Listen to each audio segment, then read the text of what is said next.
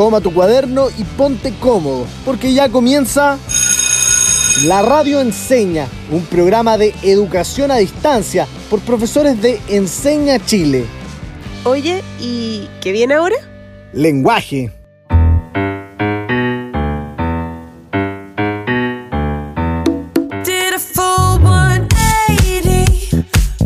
Bienvenidos y bienvenidas a un nuevo capítulo de la radio Enseña Lenguaje. Soy Pepita Tenorio y hoy me acompaña mi queridísima amiga y profesora de Enseña Chile, la profe Mónica. ¿Cómo estás, profe Mónica? Hola Pepi, feliz de participar en esta clase radial. En el capítulo que tendremos hoy continuaremos hablando sobre documentales, pero antes de que comencemos con el programa, aprovechamos de recordar que nos pueden seguir en nuestro Instagram, arroba la radio con N en vez de ñ. ¿Comencemos, profe Mónica? Sí, vamos con los titulares del día de hoy. En los dos capítulos anteriores profundizamos en el documental como medio de expresión y representación de realidades. Vimos temáticas como el rol de la mujer en la sociedad y nuestra identidad como chilenos y chilenas. Así es, y hoy, para finalizar esta triada, reflexionaremos sobre las guerras y cómo distintos conflictos sociales, políticos, religiosos o culturales han impactado fuertemente en la realidad de las personas conoceremos y compararemos documentales sobre conflictos de guerra o bélicos. Hoy pondremos en práctica nuestra empatía y solidaridad que aparece en situaciones de sufrimiento, o será destacando valores como la resiliencia de los niños en situaciones adversas. ¿Y cómo lo vamos a lograr? Vamos a reflexionar en torno a diferentes obras de este tipo que nos permiten ponernos en el lugar de otro, sobre todo de aquellos y aquellas que están experimentando situaciones tan extremas como la guerra.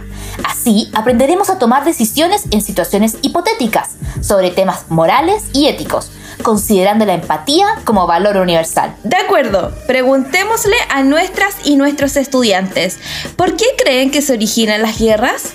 Es claro que cuando hablamos de las guerras aparecen en nuestra mente imágenes que dan cuenta del sufrimiento que trae estos conflictos y los documentales han ayudado a hacer visibles estas consecuencias. No te imaginas cuánto han aportado los documentales a dejar evidencia desde el epicentro de las guerras y conflictos. Entonces pónganse cómodos porque este capítulo está por comenzar. Bienvenidos a la radio Seña Lenguaje. Para comenzar, vamos con las palabras claves del día de hoy. Anotamos. Comparar. Documentales. Conflicto bélico. Empatía. Entonces, Mónica, ¿con qué contenido vamos a empezar este capítulo? Como ya sabes, estamos en la última parte de nuestro especial de documentales. Para ello, vamos a partir comentando que los documentales son la expresión de un aspecto de la realidad, mostrada en forma audiovisual. Además, son subjetivos y muestran el punto de vista del documentalista. Para entender más este género, vamos a comparar, que es nuestro primer concepto clave, un mismo tema, la guerra civil de Siria, abordado desde el documental y desde el reportaje. Por eso comenzaremos discutiendo un momento sobre un reportaje titulado El drama de los niños sirios a través de sus miradas. Una guerra civil es un enfrentamiento interno entre dos o más ejes políticos dentro de un mismo Estado. Eso fue lo que pasó en Siria. En 2011 surgieron grandes protestas pacíficas en contra del presidente dictatorial Bashar al-Assad, luego de que un grupo de jóvenes fuera arrestado y torturado por las fuerzas de seguridad. Al-Assad, con el apoyo de las Fuerzas Armadas, reprimió fuertemente a sus opositores y eso desencadenó un conflicto de proporciones catastróficas. Según la ONU, se estima que la cifra de muertos es de 500.000 personas y de 2 millones de heridos producto de la guerra. Uno de los datos más lamentables es que se tiene registro de más de 5.000 muertes de niños. Además, hay una grave crisis humanitaria que terminó por afectar a todo el planeta. Más de 25 millones de habitantes tuvieron que huir del país en busca de ayuda. ¿25 millones de habitantes tuvieron que huir del país en busca de ayuda? Eso es más que toda la población de Chile. Así es, en 2018 entraron 14 familias a nuestro país. Y, aunque no lo creas, dentro de las cosas que más extrañaban las niñas y niños sirios era poder educarse. Escuchemos un extracto del reportaje. Más que su casa, su cama o sus juguetes, es la escuela lo que echan de menos los niños que han tenido que dejar todo lo que conocían por la guerra de Siria. Quieren volver a estudiar. Saben que sin estudios y viviendo toda la vida en un campo de refugiados, les espera un futuro incierto. ¿Cómo se ganarán la vida? ¿Volverán algún día a la escuela? Son las inquietudes que tienen algunos de los rostros retratados en el fotoreportaje que publica la agencia Associate Press. Si bien aquí hemos visto reflejadas realidades y testimonios a través de imágenes, ¿es lo mismo un reportaje que un documental? Vamos con la respuesta. Un reportaje es considerado un género periodístico. Su fin es informar un hecho o acontecimiento de la forma más objetiva posible y se destaca por la investigación y preparación que demanda. Por otro lado, en la otra esquina, el documental es un género cinematográfico. Es por ello que su objetivo último no es solo informar, puede ser totalmente subjetivo y emplear recursos artísticos, llegando a ser ficticio pese a utilizar elementos, personas y hechos reales. El drama de los niños sirios a través de sus miradas tiene, además de fotografías, una serie de entrevistas que se le hicieron a algunos niños en medio del conflicto. Rakan Raslan, de 11 años, de la ciudad de Hama, explica que sin educación su futuro es incierto. Y Mohamed Bandar, de 12 años y mirada valiente, afirma esperanzado, quiero ser médico y ayudar a las personas. Me inspira mucho que algunos estudiantes sirios con trayectorias de vida tan difíciles sigan soñando con una educación de calidad y con cumplir sus metas. Así es, son personas muy resilientes, queridas y queridos estudiantes, según lo que se ha expuesto a través de esta nota. ¿Cuál sería su definición de reportaje? Tomen lápiz y papel porque definiremos el concepto de reportaje. El reportaje es un trabajo de investigación periodística en profundidad que un reportero realiza acerca de un hecho, un personaje u otro tema. Suele estar acompañado de fotografías, imágenes y entrevistas. Se publica en la prensa o se emite por la televisión o por radio. Ah, entiendo, profe Mónica. Entonces, lo que el reportaje hace es mostrar una investigación en profundidad sobre hechos o personajes relevantes para la sociedad. Entonces, ¿cuáles creen que son las semejanzas y diferencias con el documental? género que hemos estudiado extensamente en los últimos dos programas? En realidad, ambos formatos requieren de una investigación y preparación que suele apelar a la entrevista, y los dos buscan la forma de narrar o informar un hecho usando la recreación y el material de archivo. A diferencia del documental, cuyo valor es la subjetividad, el reportaje pretende ser objetivo. El periodista es imparcial en la interpretación de los hechos, no incluye opiniones ni valoraciones personales. El documental, en cambio, es más íntimo, tanto para el director como para los personajes, que son observados desde su privacidad. Por ejemplo, el documental Los Cascos Blancos también está emplazado en Siria y se hace cargo del conflicto desde las características propias del Los Cascos Blancos es un cortometraje documental del Reino Unido estrenado en el año 2016. Se trata sobre un grupo civil que se dedica al rescate de personas atrapadas en edificios posterior a los bombardeos. En este trabajo se destacan valores como la solidaridad en situaciones trágicas y cómo el ser humano puede sacar lo mejor de sí en contextos adversos. Uno de los cascos blancos, Mohamed Farah, antes de unirse a los rescatistas pertenecía a un grupo armado, según afirma en el documental. Él es un gran personaje y el documental nos permite que conozcamos sus ideas e historia en profundidad. Escuchemos un extracto del documental.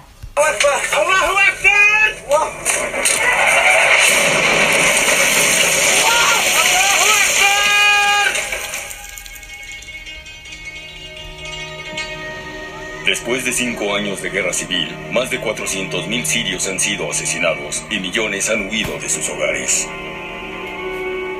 En áreas fuera del régimen de control, quienes se quedan dependen de un grupo de voluntarios dedicados a salvar a quien lo necesite.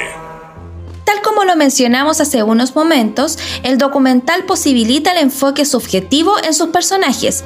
Accedemos a su intimidad a través del relato y también a través del lenguaje cinematográfico. Te cuento uno de los episodios que más me conmovió. Mohamed escucha el llanto de un bebé de menos de un mes que estuvo entre los escombros de un edificio bombardeado por más de 16 horas. Mohamed lo ve como su propio hijo y concluye que cualquier niño es como su hijo, aunque no lo sea. El documental complementa su testimonio en primera persona con el momento del rescate del bebé. Él ve a este bebé rescatado como al suyo y afirma que este, a sus cortos dos años, sabe que cuando pasa un avión caerá una bomba, porque hay alrededor de 200 ataques aéreos diarios. Y nos quedamos con el siguiente dato. A pesar de que desde 2013 han muerto más de 130 cascos blancos, en el mismo periodo han salvado la vida de 58.000 personas. ¡Qué increíble, ¿no? Queridas y queridos estudiantes, les vamos a hacer unas preguntas a propósito del documental del que acabamos de hablar. ¿Te tinca, Pepi? Sí, me tinca, profe Mónica. ¿Ustedes estarían dispuestos a sacrificar sus vidas por las de una persona que corre peligro? ¿Por qué? Antes de responder nosotras, escuchemos lo que respondió la estudiante Terana de primero medio. Yo creo que sí, y depende de la persona que sea. Como un familiar muy cercano a quien yo quiera mucho, yo creo que sí. Ahora escuchemos lo que dice Jeremías de primero medio, quien al parecer difiere de lo que dice su compañera. Pero como que, como que es como al nivel tan extremo que, que como que no, como que ya perdí la fe en querer salvar a otras personas. Pero si fuese como un animal o, o, eso, como un gato, un perro, ahí sí, supongo que, que sí. Uy, qué difícil. Creo que podemos rescatar una cita del protagonista y con la que me identifico plenamente. Él dice, estoy dispuesto a sacrificar mi alma por el bien de los demás. En una sociedad como la nuestra se hace necesaria la existencia de personas que puedan entregarse por completo a la ayuda de quienes se encuentran en una situación de precariedad o vulnerabilidad es la única forma de mantener la esperanza viva. Tu respuesta se conecta mucho con la segunda pregunta. ¿Qué significado tiene para ti el lema de los rescatistas? Salvar una vida es salvar a toda la humanidad. Antes de dar la respuesta, escuchemos lo que pensó Alexander de segundo medio. Salvar a una persona es salvar a toda la humanidad porque él tiene esperanzas, sentimientos y sueños. Y esto se puede multiplicar porque esa misma persona puede salvar a otra, etc. Creo que esa pregunta la podríamos responder nosotros con que basta con salvar la vida de una persona para proteger la sociedad. Cada ser humano tiene dignidad, es imprescindible. Ahora, ¿Qué podemos hacer en nuestro contexto para ayudar a otras personas? Es una excelente pregunta que nos interpela a pensar más en las personas que componen nuestro entorno social, a salir de nosotros mismos para avisorar o mirar con atención las necesidades de otros. Entonces, es una invitación. Los dejamos a todos invitados a que le den una vuelta a esta idea porque a veces con solo un granito de arena de nuestra parte podemos cambiar por completo vidas que requieren urgentemente un poco de ayuda. Ahora que ya revisamos el reportaje del documental, podemos establecer que ambos pueden abordar de distinta manera un mismo tema. Y eso depende del propósito u objetivo que quieran lograr. Estudiantes, llegó el momento de conocer a uno de los documentalistas que han marcado la historia. Así es, y para esto le vamos a dar la bienvenida a nuestra sección Personaje del Día, junto a Vale y Ceci.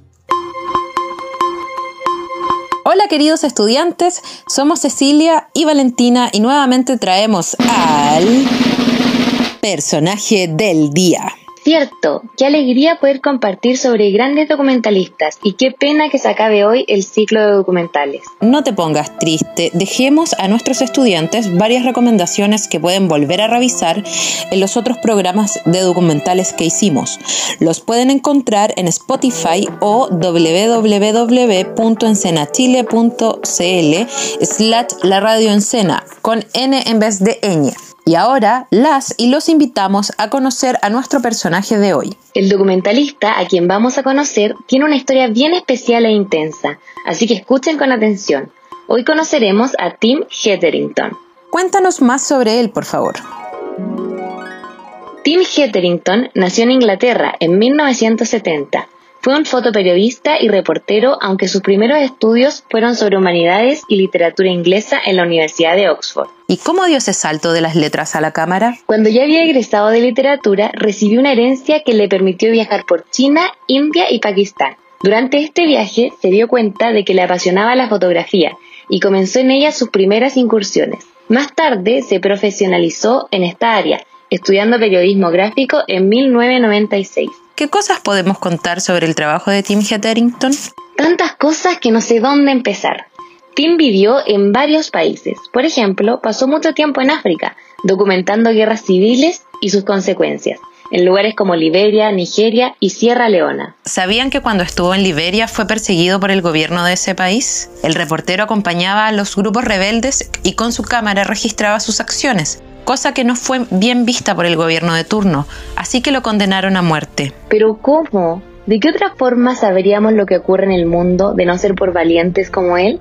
Recordemos que vivió entre los rebeldes para poder retratarlos. Así es, otro lugar del globo donde estuvo registrando imágenes fue en Afganistán entre el 2007 y el 2008, donde junto a Sebastián Junger colaboraron en la película Restrepo, en la cual retratan sus vivencias en el país asiático. Este film recibió el gran premio del jurado del Festival de Cine de Sundance, aunque ese no es el único premio que ganó. Claro que no, sus trabajos obtuvieron varios reconocimientos. Uno de ellos fue el prestigioso galardón World Press Photo en 2007, el cual destacó una imagen que tomó precisamente en Afganistán. Asia, África y Europa, por tres continentes hemos recorrido con la vida de Tim Hetherington. Tal vez habríamos recorrido muchos otros lugares con sus historias de vida, pero lamentablemente Tim falleció el 20 de abril de 2011, mientras registraba un conflicto bélico en Misrata, Libia. Entonces, ¿murió haciendo su trabajo? Su muerte fue producto del lanzamiento de bombas en la zona donde se encontraba cubriendo y registrando a la primera línea en la rebelión de Libia. Aquel fatídico día también fallecieron otros periodistas y también civiles. Estudiantes, ¿qué emociones les provoca saber que periodistas y documentalistas arriesgan su vida para registrar y mostrarnos lo que está pasando en zonas de conflicto armado? Una razón más para valorar estos tremendos registros. Los invitamos a seguir con nosotros para conocer y analizar el documental Restrepo del mismísimo Tim Hetherington. Cierto, luego de la pausa musical volvemos de lleno a este documental junto a las profes. Hasta la próxima, queridos estudiantes. Por mi piel morena borraron mi identidad. Me sentí pisoteado por toda la sociedad. Me tuve que hacer fuerte por necesidad. Fui el hombre de la casa muy temprana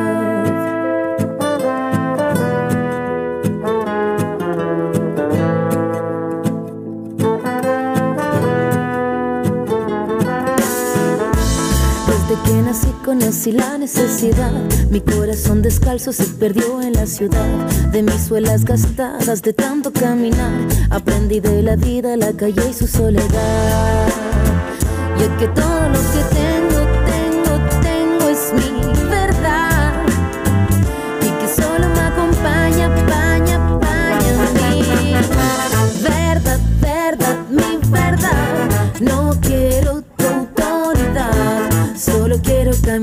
con dignidad y conquistar mi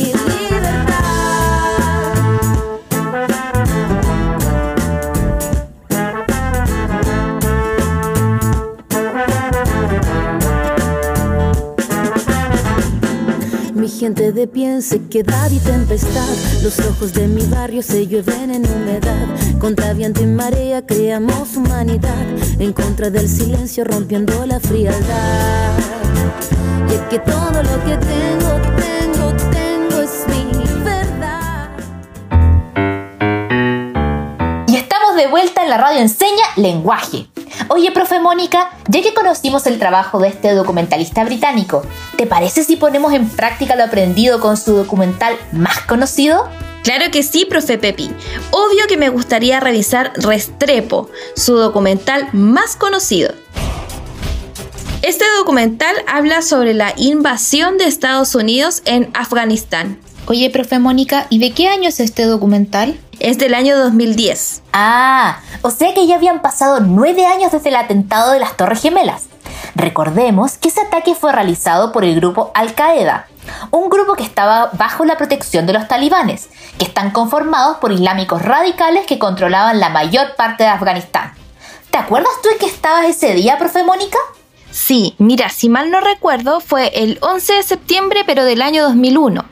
Yo estaba en el colegio y los profes empezaron a hablar de que dos aviones se habían estrellado contra las Torres Gemelas. Nos contaron que el primero iba directo a la sede del Departamento de Defensa, el Pentágono. El otro tenía como objetivo el Capitolio, que es la sede del Congreso de Estados Unidos, pero se había estrellado antes, a campo abierto. Estudiantes, los invitamos a preguntar en sus casas. ¿Qué recuerdos tienen sus familias sobre ese momento? ¿Cómo vivieron esa noticia?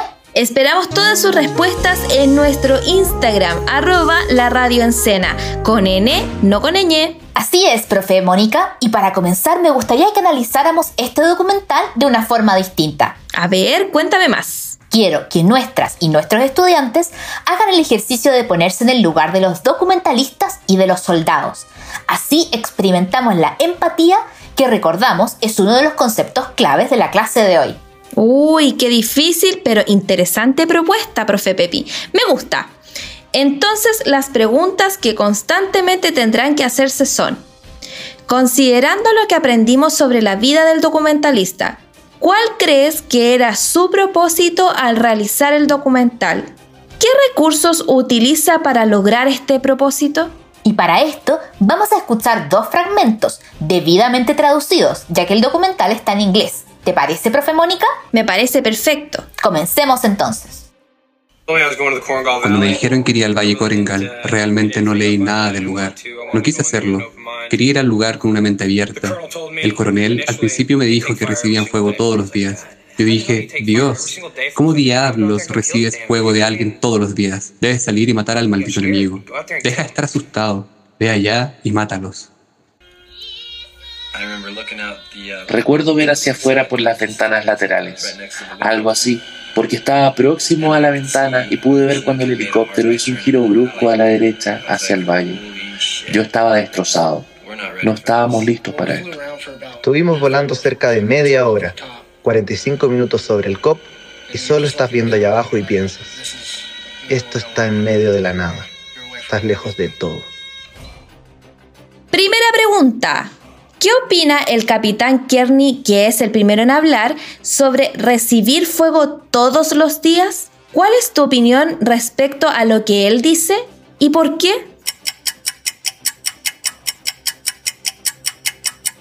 Tal como se puede apreciar en lo que relatan los soldados, ellos se enfrentaron a este lugar con temor, con inseguridad, porque consideraban que no estaban listos para esta guerra que estaban en la mitad de la nada y que morirían ahí. Si ven el documental, se darán cuenta que son todos soldados jóvenes. Profe Pepi, ¿te imaginas estar ahí? Yo sí que me muero de miedo. Una cosa interesante que muestra el documental es la vida de estos hombres que dedican su labor al servicio de su país hasta que vuelven a sus hogares. Y eso podría hacernos pensar que el fin del director es mostrar la gloria de los militares norteamericanos pero a la vez el director enseña la contracara durísima del conflicto que son las consecuencias trágicas de la invasión. Muestra la cuestionable acción militar estadounidense en Afganistán, así como el daño irreparable a los habitantes de ese lugar que sufrieron por el simple hecho de estar ahí. Además, relata que es un lugar sin ningún valor estratégico y que no aportó nada al sentido de la invasión. Para finalizar, Realizaremos tres preguntas sin escuchar fragmentos, pero con la información que hemos dado de esta guerra y de los documentales. Aquí vamos. La primera, ¿qué cuidados crees que debe tomar el documentalista cuando decide grabar situaciones violentas y dolorosas?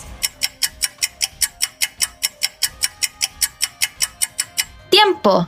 Difícil pregunta, profe Pepi, pero como hemos hablado en los capítulos de documentales, estos se refieren a la realidad con intención de veracidad expresa, por el cual los documentalistas asumen un pacto tanto con los espectadores como con los personajes de que todo lo que verán pasó en verdad. Ahora bien, en este tipo de documentales bélicos es importante para el documentalista avisar cuando se esté grabando y también conversar con los personajes hasta qué punto quieren mostrar la realidad. en este caso los soldados estadounidenses, por ejemplo, como es el caso de la muerte en un combate. Muy buena reflexión, profe Pepi. Opino lo mismo que tú. Sigamos con la segunda pregunta. Este documentalista murió mientras cubría la primera línea de batalla en el Líbano. Si tú fueses él o la documentalista, ¿te habrías quedado a grabar estos hechos aún sabiendo que arriesgabas tu vida? Mm, me pongo en el lugar de Tim, y él era muy apasionado por su trabajo. Quedó demostrado que dio su vida por lo que él amaba, documentar guerras. Pero la verdad es que a mí me daría mucho miedo estar en el campo de batalla. No sé si me arriesgaría tanto. Te creo porque no cualquiera se atreve a tanto. Creo que tiene que ver también con las convicciones y pasiones que cada uno tenga. Bueno, y llegamos a nuestra última pregunta, pensando en los soldados y los documentalistas. ¿Por qué crees que ellos arriesgan su vida de esa manera? Tiempo. Mm, yo creo que la que hiciste es una pregunta muy subjetiva, es decir, una opinión muy personal. Aunque estoy en contra de las guerras y de la violencia, creo que lo que hacen los documentalistas y periodistas de guerra es un trabajo sumamente admirable, pues todo lo que documentan sirve para tener archivo de hechos históricos que no debemos olvidar nunca. Tienes toda la razón, Pepi. No debemos olvidar este tipo de conflicto para que así en un futuro no vuelvan a repetirse. Me intriga eso sí saber cuáles fueron las respuestas de nuestras y nuestros estudiantes. Es un tema sumamente complejo que da mucho para reflexionar. Así es, y el rol del documentalista es fundamental en el sentido de que es él quien muchas veces muestra poblaciones que viven en contextos adversos e invisibilizados para la población mundial. Y es por esta razón que tenemos más documentales para aquellos y aquellas que quieran embarcarse por el mundo de los documentales de guerra. Vámonos al ripost de esta semana. Vamos con la sección de recomendaciones. Me encanta porque podemos compartirles a nuestros estudiantes documentales para que sigan haciéndose expertos en el tema. El primer documental de hoy es Fahrenheit 911 del cineasta Michael Moore. En él nos hace un recuento de los hechos que marcan la llegada del expresidente de Estados Unidos, George Bush, al poder, mostrando las conexiones entre su familia y la de Osama Bin Laden, incluyendo motivaciones para obtener beneficios económicos haciendo la guerra en el Medio Oriente. Así es, Michael Moore se adentra en los atentados del 11 de septiembre de 2001 a las Torres Gemelas. También queremos recomendar el Paralelo 17, La Guerra de Vietnam, que es un documental de 1968 de Joris Even Jervis intenta documentar la realidad que viven los campesinos en Indochina, en la guerra contra Estados Unidos. De la mejor forma posible podemos ver en el documental cómo los campesinos se las arreglaban para proteger sus cosechas de los constantes bombardeos de aviones de guerra enemigos que ocurren durante la noche. La característica que le da Evans al documental es sobre todo mostrar el rostro humano y social de los habitantes de un país invadido por Estados Unidos. Para quienes disfrutan de los documentales de guerra, estas recomendaciones serán sin duda un tema para analizar. Ahora los invitamos a poner en práctica lo aprendido en este capítulo. Vamos con ¿Quién merece ser millonario? Tomen su lápiz y papel y escuchemos atentos y atentas la pregunta que nos trae la profe Pepi. En base a lo aprendido del día de hoy, ¿qué diferencia al documental de otros géneros que también trabajan con fuentes primarias? Con fuentes primarias nos referimos al material proveniente de alguna fuente del momento, es decir, es la materia prima que se tiene para realizar un determinado trabajo de investigación.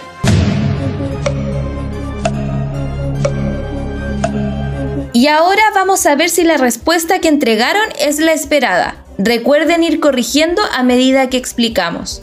Creo, profe Mónica, que como estudiamos en este programa, el documental se diferencia de otros géneros que también trabajan con fuentes primarias, como el reportaje, por ejemplo, en que en el documental predomina la subjetividad y el punto de vista del director. Además, el documental es una versión íntima de los hechos, tanto del director como de los personajes. A diferencia de los documentales, algunos géneros periodísticos que trabajan con fuentes primarias tratan de ser mucho más objetivos e imparciales. Creo que el documental es un género muy valioso cuando contamos historias humanas que te permiten conocer un punto de vista sobre la historia o la realidad. Porque podemos conocer testimonios de una primera fuente a través de entrevistas, videos o imágenes, y así conocer las realidades de otros países, conectándonos con esas historias por medio de nuestras emociones. Además, al permitirnos conocer la realidad que viven en un conflicto bélico, nos otorga una oportunidad para no repetir los hechos en nuestra propia comunidad. Excelentes aprendizajes los que nos llevamos hoy. Me gustaría saber qué piensan nuestros estudiantes y qué se llevan de este programa. Para esto les pedimos que respondan. ¿Qué podemos hacer para contribuir a tener una sociedad que resuelve sus conflictos de manera pacífica? ¿Cómo podemos promover una sociedad dialogante y empática que logre evitar llegar a conflictos bélicos? Sube a Instagram tus respuestas, etiquetando a arroba la radio con N en vez de ñ. Y así hemos llegado al final de este capítulo. Así es, me gustó muchísimo la discusión sobre la perspectiva que se dio en este programa. Y así se nos pasó volando el programa completo. Recuerden que si quieren volver a escuchar este programa, lo pueden encontrar junto a todos nuestros otros capítulos en www.encenachile.cl o en Spotify. Los esperamos con mucho cariño la próxima semana en un nuevo capítulo de La Radio Enseña Lenguaje.